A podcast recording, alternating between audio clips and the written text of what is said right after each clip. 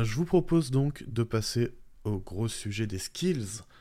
Comment on a eu l'idée de ce sujet? Alors, c'est à la suite d'un échange entre Azad et moi sur Twitter, où Azad, toi, tu citais un tweet euh, qui disait que Hakim était le Hakim Olajuwon était le big le plus skillé, et tu citais avec euh, un, gif de Jokic, je crois.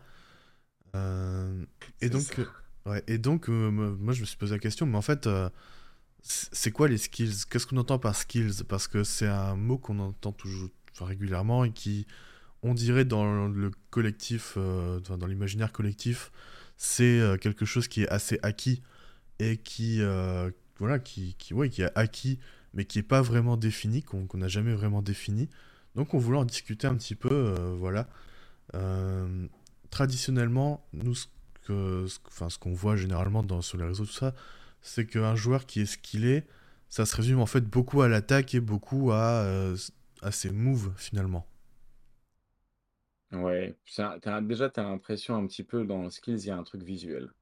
Ouais. Parce que, euh, tu vois, si des, des- les, les joueurs qui peuvent venir en tête, ça va être très vite des Kairi, des Hakim, tu vois. Et pourquoi? Parce que visuellement, en fait, ils font des choses que, qui sortent un peu de, de l'ordinaire.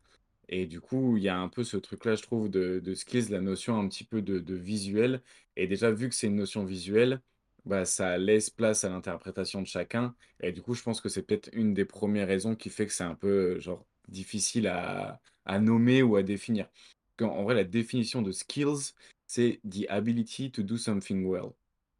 Ok, partir de là, genre, tu vois, ça, ça- même la définition, elle aide, elle aide pas à définir, en fait. T'es là, genre, ok, super, merci. Bon, qu'est-ce qu'on fait avec ça maintenant? Et du coup, c'est vrai que c'est une notion qui est assez dure et qui a il y a souvent beaucoup de débats là-dessus. Et même, tu vois, qu'est-ce que ça voudrait dire être skilled? Est-ce que c'est en avoir beaucoup ou est-ce que c'est être très très bon sur certains trucs? Ouais, Ben. Ouais, bah c'est c'est ça en fait, c'est dans le sport en général, il y a beaucoup de notions un peu, fourre-tout, tu vois? Ou, qui qui va un peu tout et rien dire.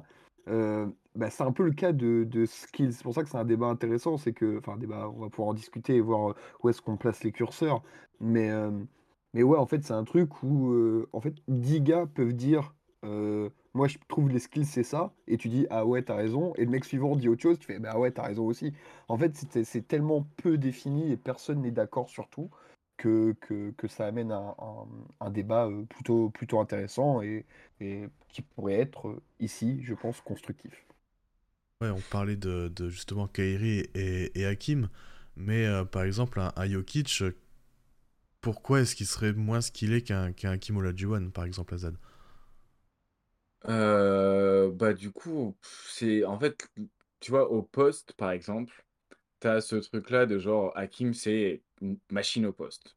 Certes, en vrai, genre, j'ai dû voir au maximum dans ma vie, dans ma vie genre 5 matchs des, des Rockets de cette époque-là, parce que je m'étais fait chier à aller chercher sur YouTube. Voilà, tu vois, mes week-ends sont très intéressants. Et, euh, et c'est vrai que, ok, visuellement, c'est ouf, mais d'un autre côté, il était dans une équipe des, des Rockets qui en fait était un peu la première à faire du. C'était pas du five out, du coup c'était du four out avec Hakim au poste. Du coup, en fait, lui était très fort au poste parce qu'il avait énormément de place pour naviguer au poste aussi comparé à d'autres joueurs de son époque qui n'avaient pas les mêmes situations dans les équipes. Après, euh, il était aussi très très fort techniquement au poste et ça je ne remets pas en question, mais il y avait déjà le truc structurel qui était, il était beaucoup aidé par rapport à ça. Donc tu vois, est-ce que c'était vraiment une machine au poste ou est-ce que c'est juste que visuellement, on nous balance les mêmes highlights depuis genre, depuis la, création de l'univers, tu as l'impression de l'avoir vu 60 000 fois son move sur David Robinson? Et du coup, tu es là, ok, donc très fort au poste. Mais en fait, Jokic, tu regardes les stats d'efficacité, on les a pas pour Hakim. Donc on peut pas comparer. Mais tu peux comparer Jokic à ses contemporains et il défonce tout le monde en efficacité au poste.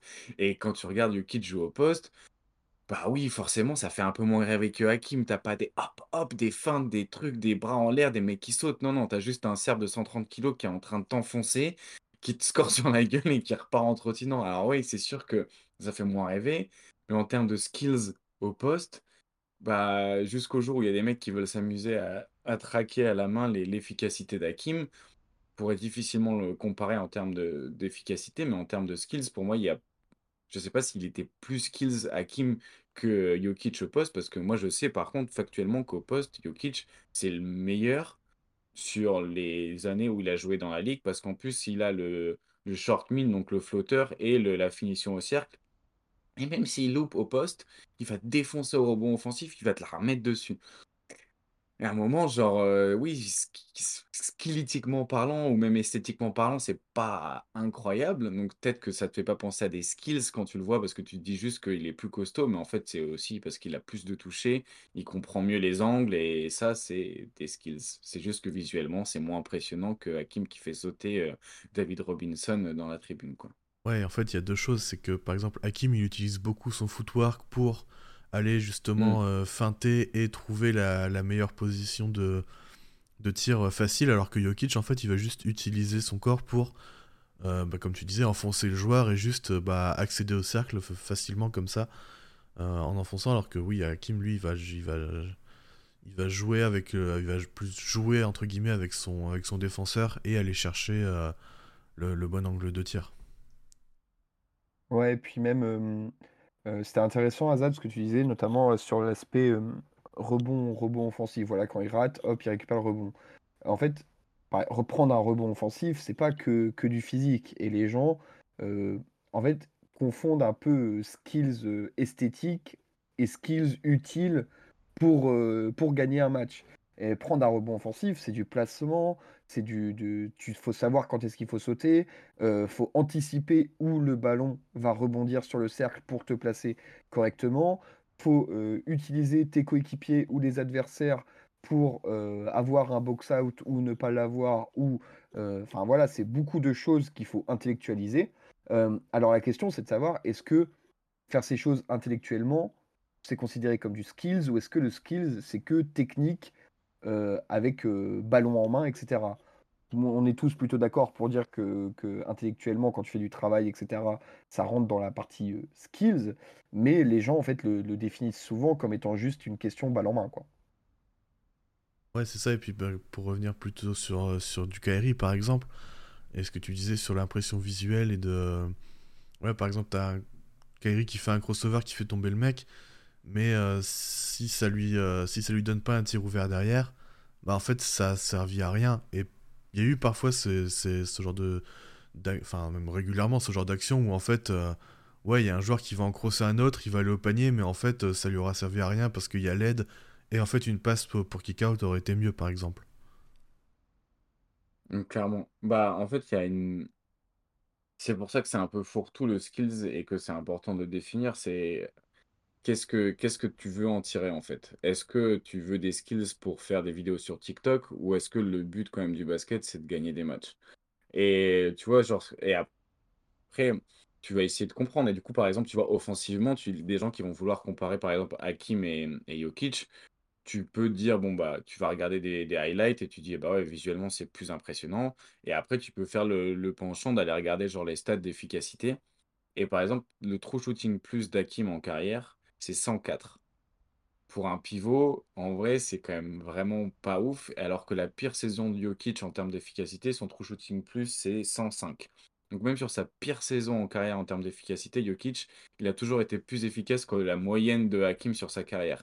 Et pourtant, tu dis, mais Hakim, en fait, c'était... Enfin, visuellement, tu te dis, c'était une force de la nature, il, il dunkait sur tout le monde, il prenait tout le monde au poste.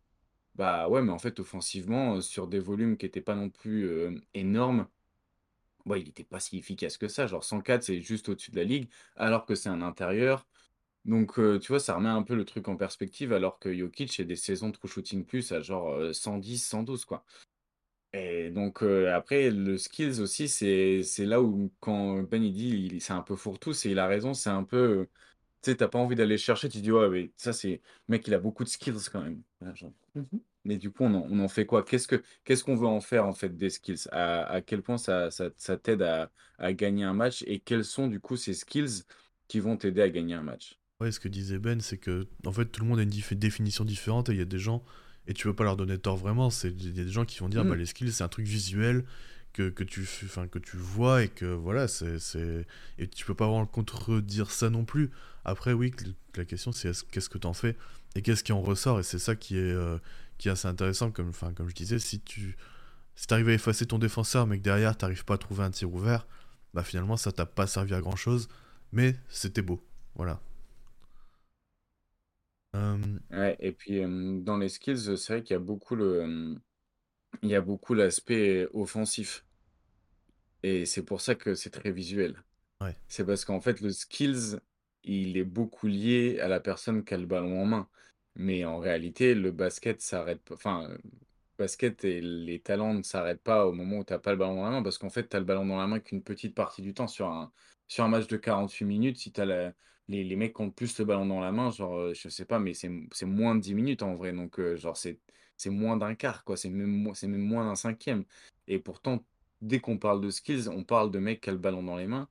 Alors qu'en fait, c'est une des plus petites parties, en tout cas, en, en termes de, de rapport au temps, c'est pas ce qui est représentatif de- du match dans son entièreté. Mais un truc, ouais, j'ai oublié, vas-y je, Ben.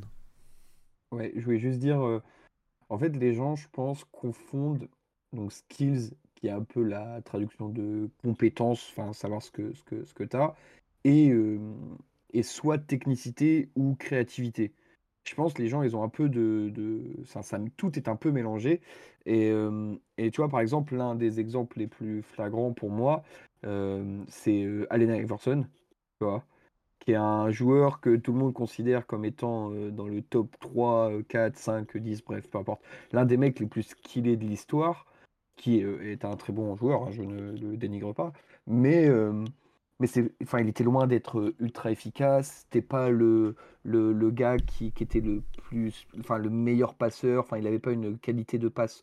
euh, donc des skills de passe de très haut calibre, euh, il n'avait pas une vision de jeu incroyable sur ses passes, donc il n'avait pas les skills de vision de jeu de haut niveau. Il était, enfin, il mettait des, il était très technique, balle en main, donc ces skills-là, il les avait, mais il n'était pas très efficace, donc il n'avait pas les skills de, de choix de shoot, ce genre de choses. Donc en fait, c'est c'est- c'est ça le- la problématique, c'est que c'est résumé au ball handling, en fait, pour beaucoup. C'est le ball handling et le, et le jeu au poste, et le footwork, Le jeu au poste, ouais. C'est ça. C'est deux. ouf, hein. Je comprends pas d'ailleurs pourquoi le jeu au poste. ouais, Parce que dans les Et années puis en plus, 90, c'était ouais, l'arme la principale. Ouais. Même ouais, 80, mais même avant. Bon, c'est chiant, ça vient. Bah, au-delà de- du fait que ce soit chiant, c'est juste que genre, euh, enfin, c'est, euh, c'est pas parce que c'est beau que c'est c'est efficace en fait. Le, le en fait, le post-up presque efficace, c'est celui qui est moche, c'est celui de, c'est celui de, de Jokic quoi. Le post-up de, je sais pas, genre euh, le post-up de d'Al Jefferson. Ça avait un peu de c'était un peu c'était un peu stylé, mais c'était, heu, surtout genre pas du tout efficace quoi, genre, donc jamais trop compris et genre là pendant que vous parlez, je suis allé regarder juste, heu, pour voir s'il y avait déjà eu des top skills, heu, players NBA, trucs comme ça et sur Bleacher Report, il y en a un qui date de 2011 et le top 10, du coup, ça rejoignait ce que vous disiez sur le post-up et et le footwork. Donc le top 10 des joueurs les plus skilled, heu, de NBA. Le numéro 10, Luis Scola. OK. Donc, joueur au poste, heu, tu as le tu l'aspect européen aussi. Tu Ouais, l'impression Ouais. que les les les blancs, ils sont tu sais, ils sont vu qu'ils sont moins athlétiques alors que pas forcément, tu vois? Genre, c'était avec, Alan Guillou qu'on en parlait, qui lui maintenant bosse à à Santa Clara. Il il dit: «Il y a encore ce stéréotype qu'un blanc athlétique, il est sneaky athlétique». ouais. Comme si genre, tu sais, c'était c'était pas attendu, du coup, genre, tu avais le truc, la contrepartie, c'était, ouais, les sneaky athlétiques. Du coup, comme si les blancs au post-up, ils étaient plus skills que genre un joueur noir ou un joueur, genre Américain. maghrébin pour X ou Y raison. Genre, ouais, tu es là, genre, mais mais non, mais c'est on s'en fout, tu vois? 9e, Manu Ginobili. Là, tu vois, tu as encore une grosse notion de footwork, heu, le truc de l'Eurostep en plus. Ouais, c'est ça. Joe Johnson, joueur d'isolation et un peu de post-up, un peu de handle. Bon, alors numéro 7, il y a Kevin Love. J'ai même pas envie d'essayer de comprendre pourquoi le mec, il a dû écrire ça bourré. Heu, Tim Duncan en 6e, tu as la notion de de jeu au poste, un peu fondamental, heu, de de shoot à mid-range et tout. Lamarcus Aldridge, encore du jeu au poste. Carmelo Anthony, de l'isolation, du jeu au poste et des trucs pas efficaces. step. Un peu trop, un peu trop bas à mon goût. Hein. Carmelo, un peu trop bas. Donc là, on a Steve Nash qui apparaît, tu sais pas pourquoi, genre il y a un- tu- d'un coup ça a pas vraiment de sens avec avec le reste et lui pour le coup, il avait beaucoup de skills et de, de compétences offensives. Normal, tu as Kobe Bryant en deuxième parce que Ouais. voilà, genre jeu au poste, euh, isolation, euh, mes couilles.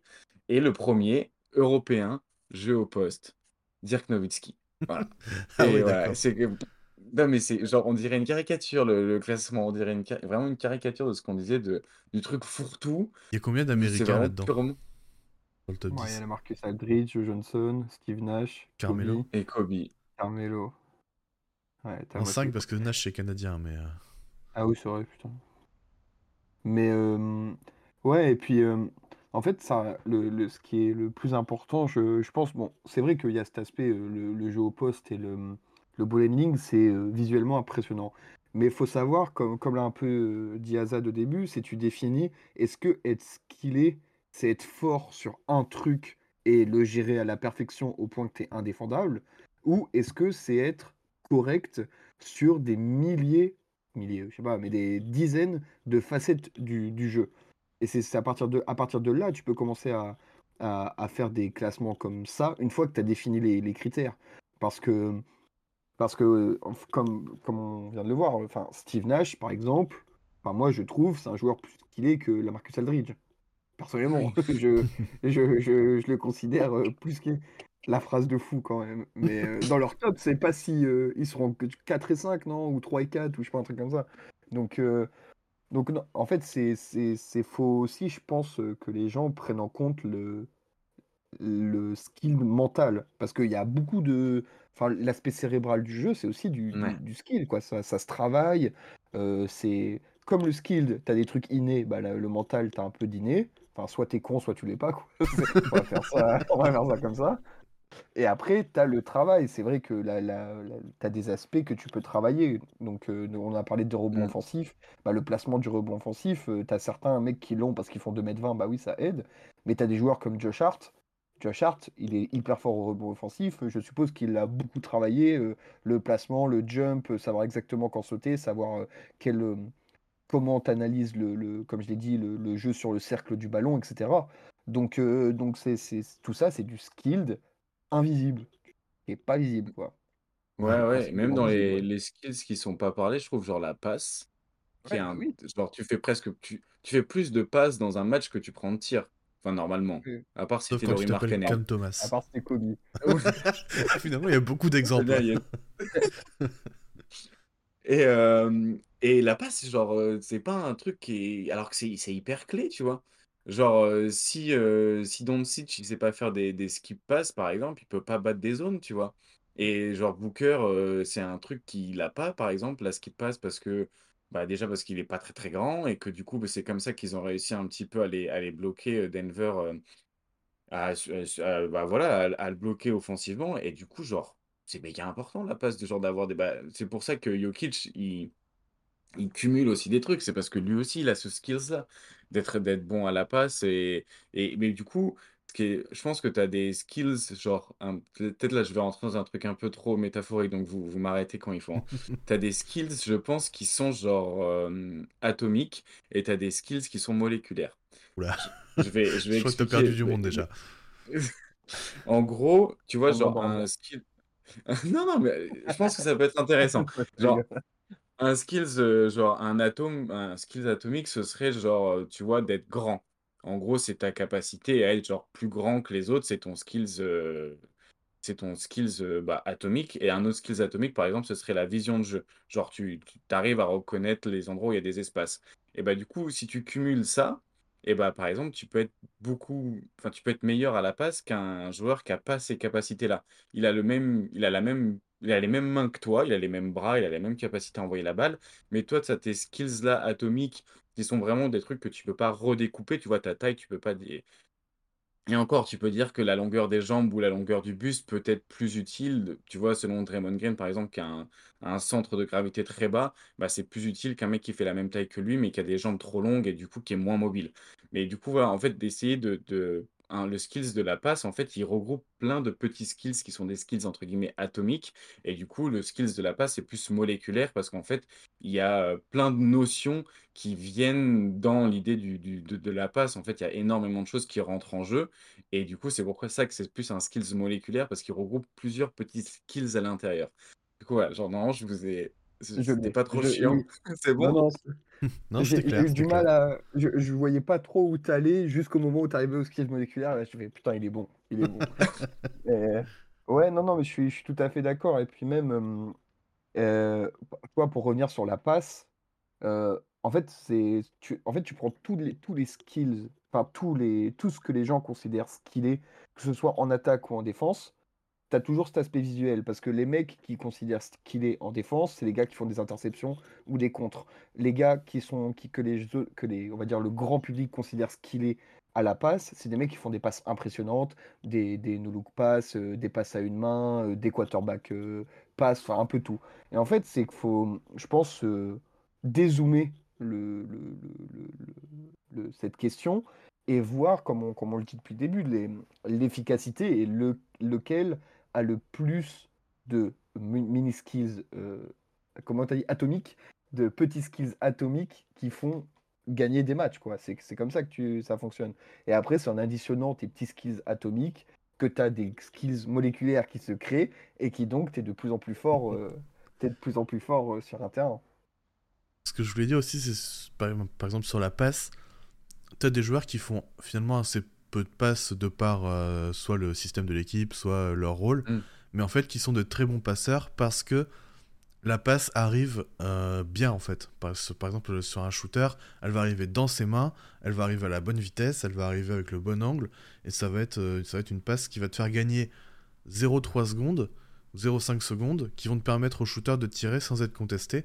Alors que si une une passe, tu lui tu lui fais, dans dans les dans les genoux, bah là, du coup, tu vas le joueur va perdre ce petit temps d'avance qu'il a sur la défense et du coup, il va se faire contrer ou le tir va être contesté.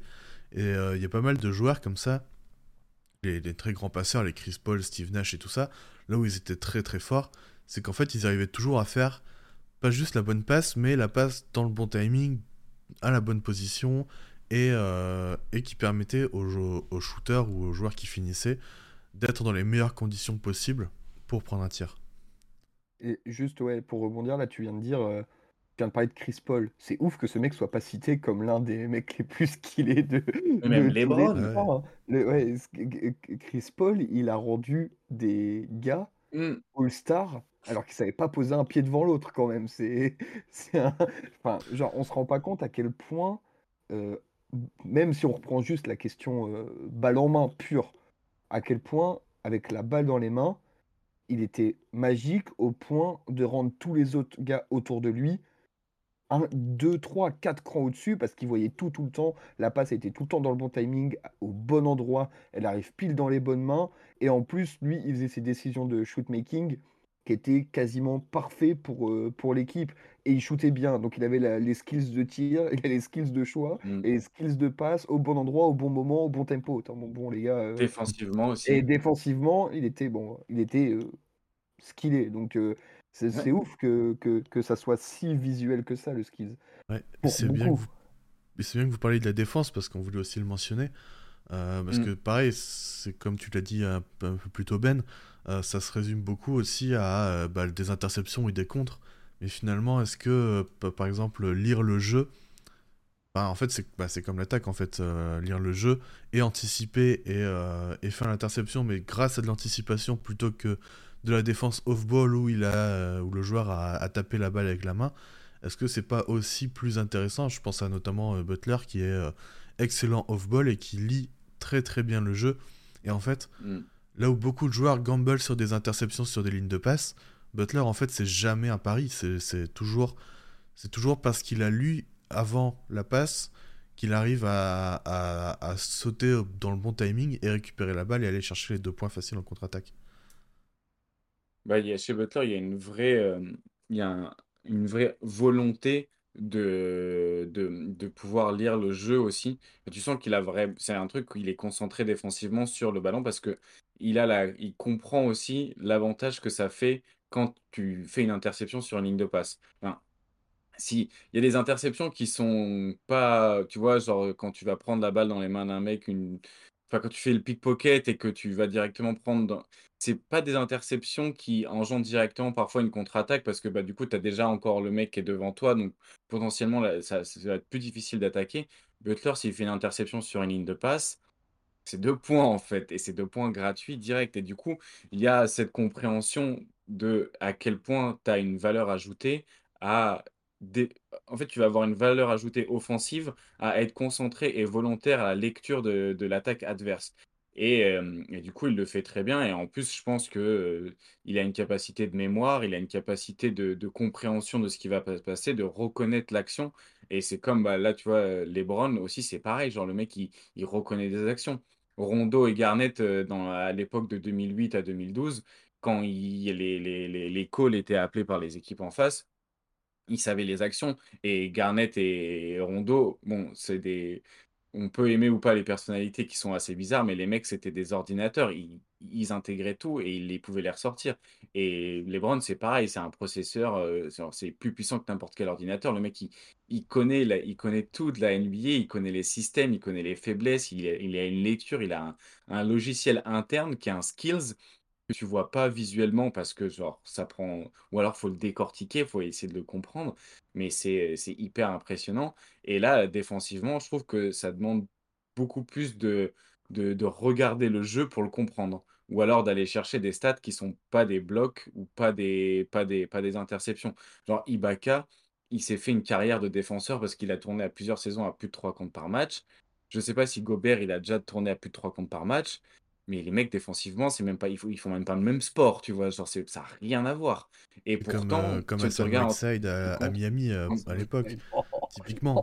Ah, lui, c'est oh, catastrophique, c'est pareil. Tu viens de Je viens d'avoir un flash là, des, des PTSD là, c'est wow. Non, mais il a fait des, il a fait des matchs euh, à, plus de 10 contre, des saisons pareil à, à 3 contre, et en fait, bah, tu te rends compte qu'il y a des fois, bah, les mecs, enfin, le mec en a rien à foutre, et du coup, bah, finalement, c'est Enfin, ça sert à rien, quoi. Il y a des matchs. Alors, il y a des matchs où oui, il va faire euh, trois comptes d'affilée. Et du coup, dans la tête des joueurs, enfin des attaquants, ils vont se dire bon, bah, je vais pas y aller parce que là, il est, il est trop fort et je, il va, je vais me faire contrer. Mais euh, il y a des matchs où c'est vraiment catastrophique, quoi. Ouais, et puis même pour euh, revenir, parce que Azad, en parlant de, de, Butler, a quand même parlé du fait que, que quand il interceptait, c'était une interception qui, qui amenait deux points mais même, même sans, sans parler d'interception, en fait, rien que savoir correctement naviguer entre les écrans en tant que défenseur, mmh. il y a trop peu de gars qui savent le, le, faire correctement en, en, NBA parce qu'il faut le physique. Bon, ça, c'est pas du. Enfin, les gars, à part prendre quelques kilos, ils peuvent pas, peuvent pas pousser de 10 cm d'un coup. ça, c'est pas, pas possible. Mais par contre, faut, faut la lecture, faut faut analyser le passeur, faut analyser le gars que tu suis pour savoir si c'est plus un gars qui part sur sa main gauche, sur sa main droite, si c'est un catch and shooter, si c'est un gars qui a l'habitude de poser des dribbles. Enfin, faut que tu t'analyses tout, faut que tu, en plus de l'analyser, de prendre un gars de potentiellement 2m15 dans les côtes sur l'écran, faut que tu te positionnes parfaitement pour, pour, pour le contrer. Et ensuite, il faut que tu aies la vivacité pour l'arrêter s'il part dans, dans, la raquette euh, au panier. Enfin, donc, il faut énormément de, de, skills qui sont pas forcément. quand tu prends les stats contre-interception, tu vois pas si le gars a été, euh, a été, a été bon. Mais il y en a certains qui stoppent complètement des, des, des, joueurs.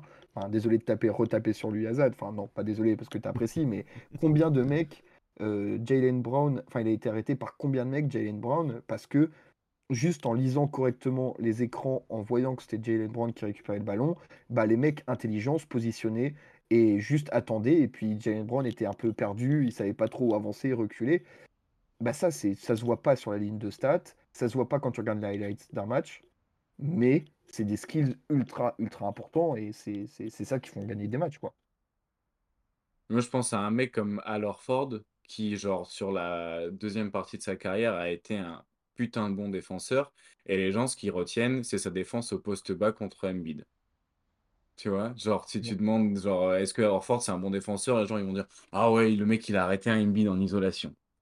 Oui, super, mais en fait, c'est même genre, c'est, c'est par, il fait d'autres trucs, tu vois, genre défensivement, c'est un mec qui est capable de switcher.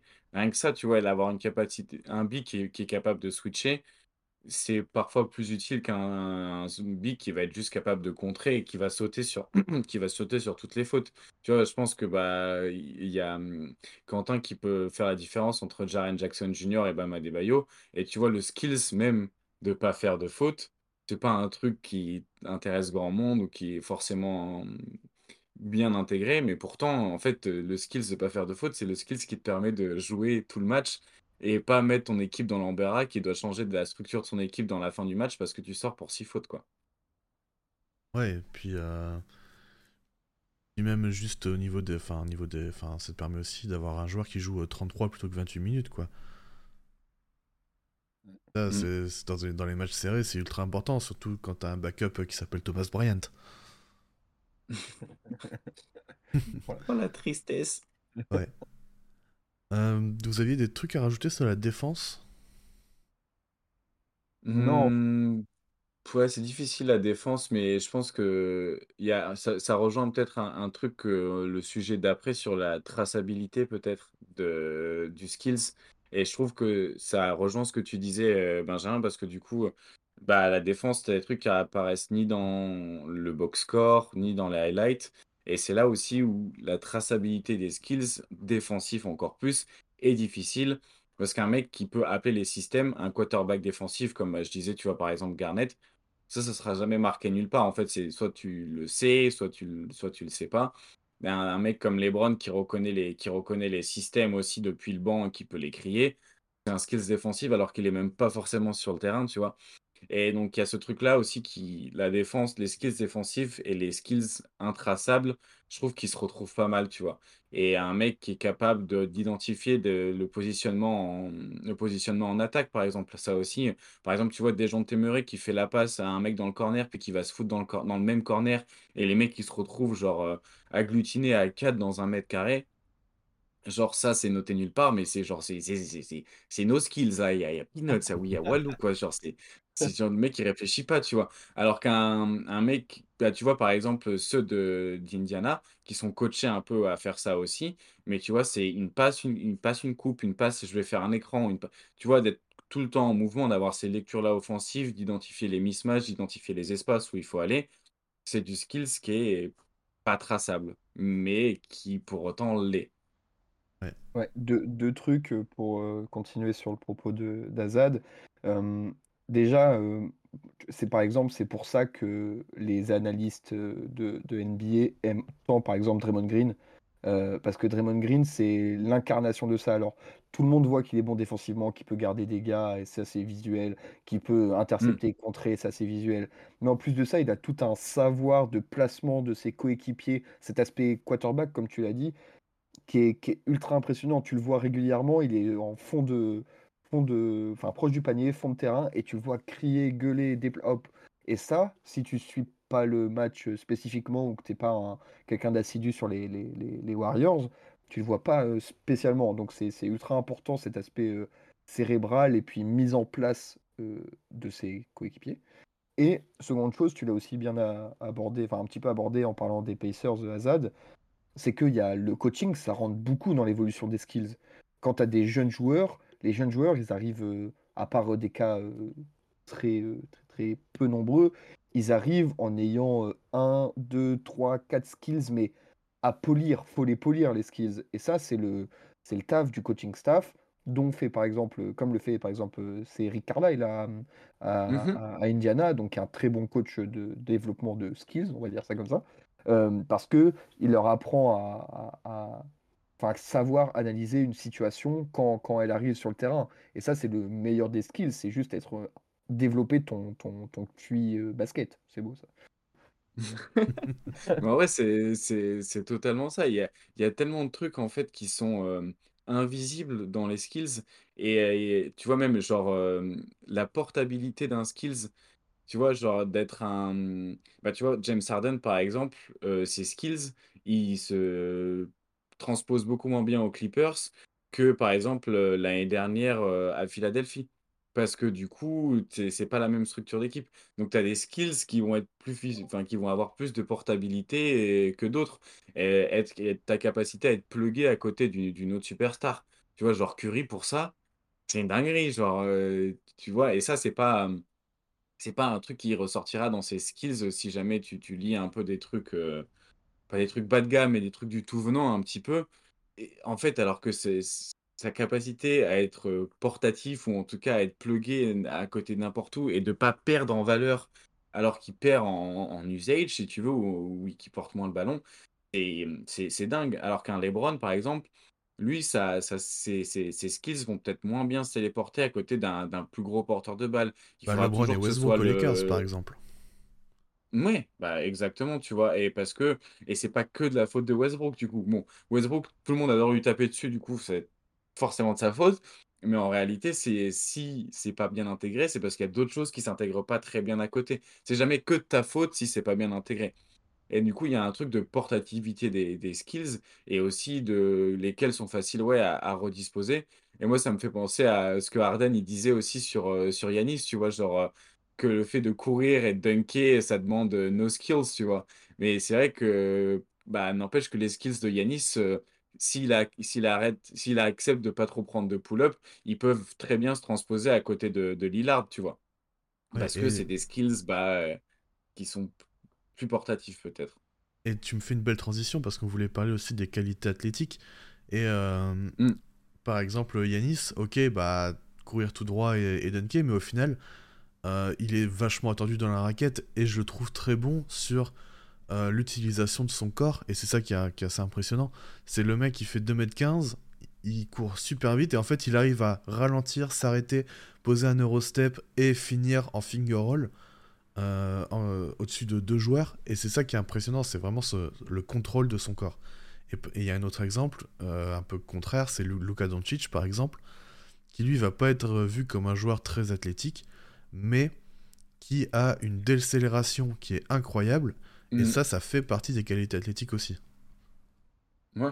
Ouais, ouais, carrément. Bah, moi, tu vois, j'ai tweeté il y a deux trois jours un truc sur Trae Young où il prend l'impulsion à un pied, où il arrive dans la raquette et en fait, il va se déplacer sur peut-être, heu, 1 m, 1 m 50 en l'air, où il va faire mine de monter au à l'arceau, puis il va faire la passe, en fait, à l'opposé et à bout de bras et la passe, il l'envoie dans le corner opposé.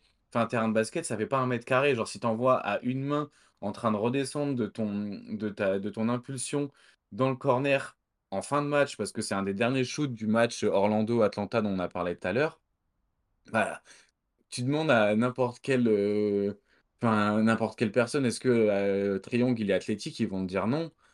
Franchement, moi, j'aimerais bien être athlétique comme Trae Young, tu vois? Ça me servirait quand même Ouais, vachement. Le parce que ça ça demande, tu vois, le gainage, la capacité à genre, hem, enfin, tu vois, à se déplacer dans dans l'espace, c'est c'est c'est et athlétiquement, c'est énorme. C'est comme, heu, le, mmh, au, mmh, au foot, Lionel Messi, c'est une puissance athlétique, tu vois? Parce que c'est un mec qui était, heu, qui était très petit et tout, mais en fait, sa force athlétique, c'était d'être très petit, très proche du sol et d'avoir un centre de gravité tellement bas et faire plein de petits pas et d'être puissant et rapide malgré sa petite taille et bah, ça en fait des qualités athlétiques. Tu vois? Parce qu'un mec qui fait 1 m 65, il a pas de qualité athlétique, c'est pas que ça. C'est pas parce qu'un mec il a pas le bulk de LeBron qu'il a pas de qualité athlétique, en fait. Qualité athlétique, c'est c'est pas sauter encore haut et une fois, courir tu vois, vite. on Ouais et puis c'est c'est pas que c'est pas ce que que tu vois à l'œil nu, en fait. Enfin, si, mais tu vois, tu le vois à Mmh. l'œil nu qu'un mec il a ces ces dimensions-là, physiques, Young qui peut sauter ou qui qui peut être gainé et tout, ou que Curry il va courir pendant 24 secondes, mais c'est pas ce qui te saute aux yeux, encore une fois. Comme on disait tout à l'heure, les skills du poste bas et de l'isolation, voilà, tu te dis: «Ouais, le mec il est il est athlétique parce qu'il a le bulk de Corey Maggette». Ouais, c'est sûr que tu vois Corey Maggette, tu es là genre: «Oui, le mec il aurait peut-être dû faire un autre sport ou à côté faire de de l'haltérophilie parce que c'est hyper impressionnant». Mais c'est pas que ça, être athlétique, en fait. Et le Ouais, contrôle du heu corps, vas-y Ben. Mmh. ouais, non, je voulais juste, heu, tu heu, là, enfin, vous venez tous les 2 de parler de Doncic et Trae Young, par exemple, qui sont des des gens considérés comme, ayant, un physique, en deçà par rapport aux standards NBA, Mmh. et qui l'utilisent parfaitement. Mais il y a le cas contraire, tu vois? Par exemple, moi, ça fait, heu, quelques années, je regarde tous les soirs RJ Barrett. Je peux te dire qu'il a un physique imposant et par contre, c'est pas pour autant qu'il sait parfaitement l'utiliser pour finir au cercle correctement, quoi. Donc en fait, c'est avoir un physique, ou on va pas dire le contraire, heu, oui, heu, quand tu fais 15 centimètres de plus que ton adversaire en NBA, oui, ça aide, quand même pas mal. Mais, heu, c'est pas tout, quoi. Faut que tu développes les skills adaptés à ton, à ton, à ton physique. Il y a plein de joueurs qui physiquement étaient ultra imposants et pour autant bah, n'ont jamais su comment bien sauter sur une, une feinte et donc bah, avaient des fautes tout le temps ou Mmh. n'ont jamais réussi à correctement monter au cercle et donc avaient des pourcentages dégueulasses au cercle, comme RJ Barrett. Enfin, quand tu vois, le, le- par exemple, RJ Barrett et, et Shai euh, Gilgeous sont deux joueurs, je ne vais pas dire au physique similaire, mais euh, ce sont des, des mecs euh, tankés euh, pour driver. Quand tu vois la différence d'utilisation du physique de l'un et de l'autre, c'est pas le même sport, quoi. C'est pas le même truc. Même Jalen Brown, hein. ouais, ouais, ouais. Jalen Brown, tu l'imagines quand un mec qui va vachement, qui va être vachement bon au cercle et qui va prendre plein de fautes? Bah non. En fait, heu, Oui. oui, sur il dunk sur Maxi Kleber et du coup, ça fait le ça fait le tour de TikTok. Mais quand tu regardes les stats au cercle et les stats de provocation de lancer, bah, il est moins bon que la moyenne, quoi.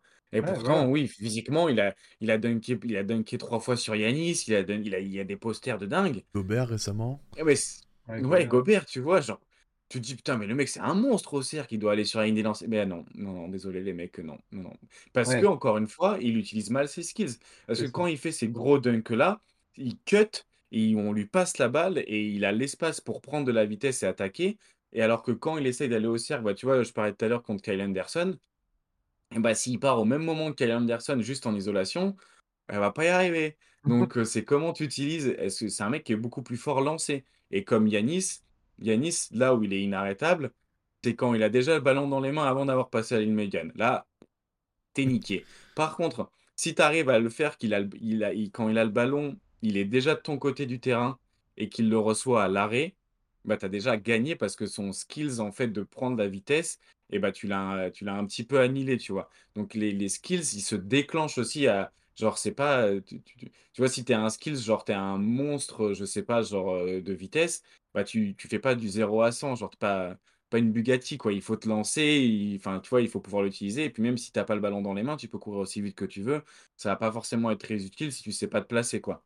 Et pour revenir sur la finition au cercle, euh, je- vais prendre aussi l'exemple de Kairi qui a un contrôle de son corps qui est incroyable et c'est pour ça qu'il arrive à finir dans des angles. euh, c'est n'importe quoi. hein, parce que ça, et ça, pour le coup, ça se voit, tu vois. Et, euh, ces, finitions, Mmh. ces finitions au cercle qui sont assez incroyables. Et pardon, c'est là que tu vois que ce- c'est. Enfin, le contrôle de ton corps est plus important limite que sauter haut ou, ou arriver super vite, quoi. C'est là que, que Azad a dit quelque chose d'intéressant, c'est que tu vois beaucoup, euh, les skills euh, réussis, des fois c'est très impressionnant, donc tu les retiens, mais euh, les skills ratés, bah tu fais beaucoup moins attention. C'est comme le cardio de, de Curry. C'est oui, si Jalen Brown il rate euh, 3, 4, 5, 5 comment dire, drive à un moment, tu te poses une question, mais sur les deux ou trois premiers, tu fais pas, fais pas forcément attention. Tu dis, bon, euh, voilà, tu, tu, tu, tu vois juste un shoot raté. Alors que par contre, euh, Kyrie, il rate trois shoots et après, il en met un euh, exceptionnel avec ses, ses angles, etc. Là, tu dis, putain, Kyrie, il est vraiment stylé comme mec. Alors qu'au final, peut-être les trois ou quatre précédents, bah, il les avait pas mis. Et donc, oui, il a du skills, mais pourquoi, quoi? Pourquoi faire? Pour quel, Ouais. Pour quel résultat final? C'est un peu le- biais ouais. de confirmation finalement. rendement, exactement. ouais. C'est c'est le biais de Mmh. confirmation où tu, tu vas pas faire gaffe à trois ratés, mais en fait, euh, si t'envoies si t'envoies un réussi, tu vas te dire, bah ouais, lui, il est ce qu'il est. Et Ouais, c'est voilà, un peu ça. aussi le problème, entre guillemets, parce, enfin, je mets des gros guillemets à ça, le problème des, des highlights, c'est que tu vois que ce qui a été bon, et tu vois pas tout le reste qui a été mauvais. Et tu peux voir une compilation de, euh, bah, par exemple, Bam Adebayo qui met tout- tous ses feuilles de way, mais en fait, euh, il est pas efficace. Tu, tu- tu vas voir la compilation, tu vas dire, oh lui, il est super fort en fade away, il rentre trop bien ses tirs, alors qu'en fait, euh, sur ces tirs-là, il est pas efficace parce que t'as pas pu voir tous les, tous les, tous les ratés. Tout à fait. Toujours le problème de regarder les matchs, hein.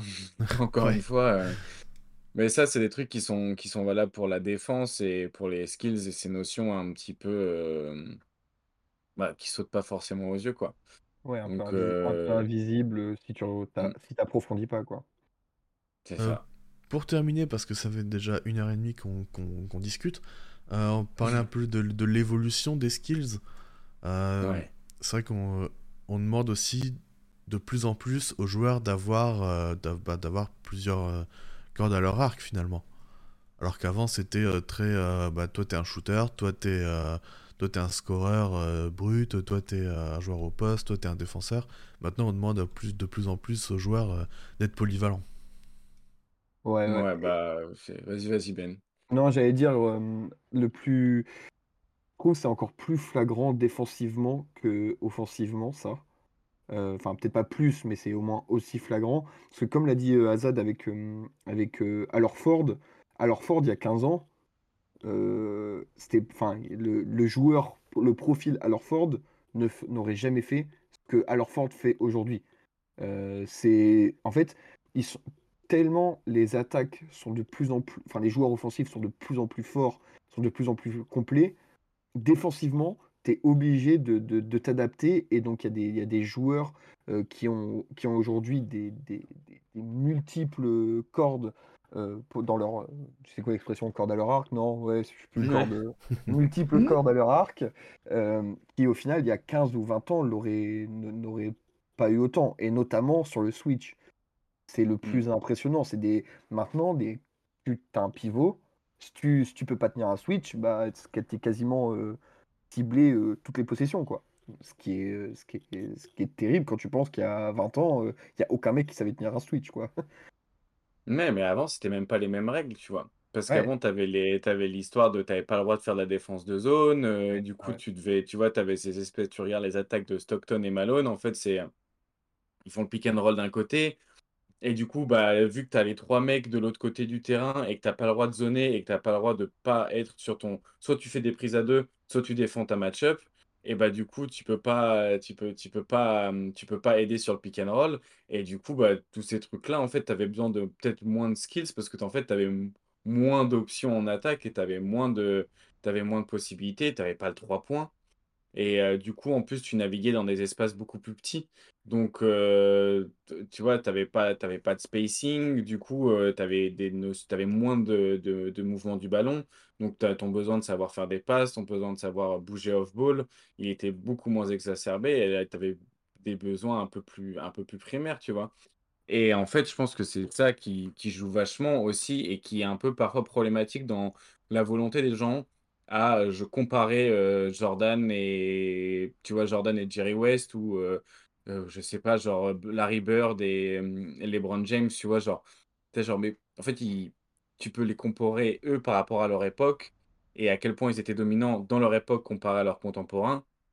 Vouloir comparer les deux joueurs, oui, LeBron James en un contre un, il fracasse Larry Bird, bah, c'est normal, mais en même temps, c'est genre c'est l'évolution, tu vois, genre tu prends une voiture dans les années 70 et une voiture maintenant, bah, la voiture de maintenant, elle la fracasse et genre c'est tu enfin, tu vois, genre le le le le truc a évolué, genre c'est plus les mêmes médecines, c'est plus les mêmes coaching, c'est plus les mêmes rythmes, c'est plus les mêmes tactiques, enfin, le le le terrain, c'est le même, mais c'est pas c'est plus vraiment le même sport quand même, quoi.